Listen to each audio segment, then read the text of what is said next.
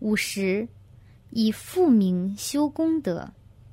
母亲以父亲的名义修功德，他们俩所得到的功德是否各有差别呢？你母亲以丈夫的名义修功德，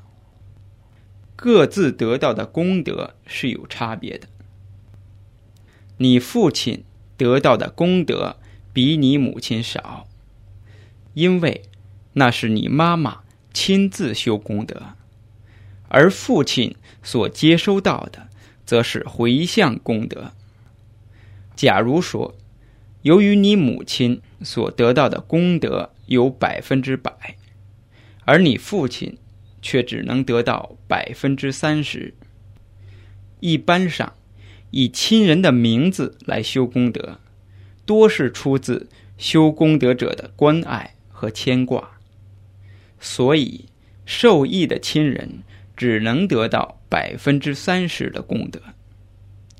而亲自修功德的人所得到的功德会更圆满。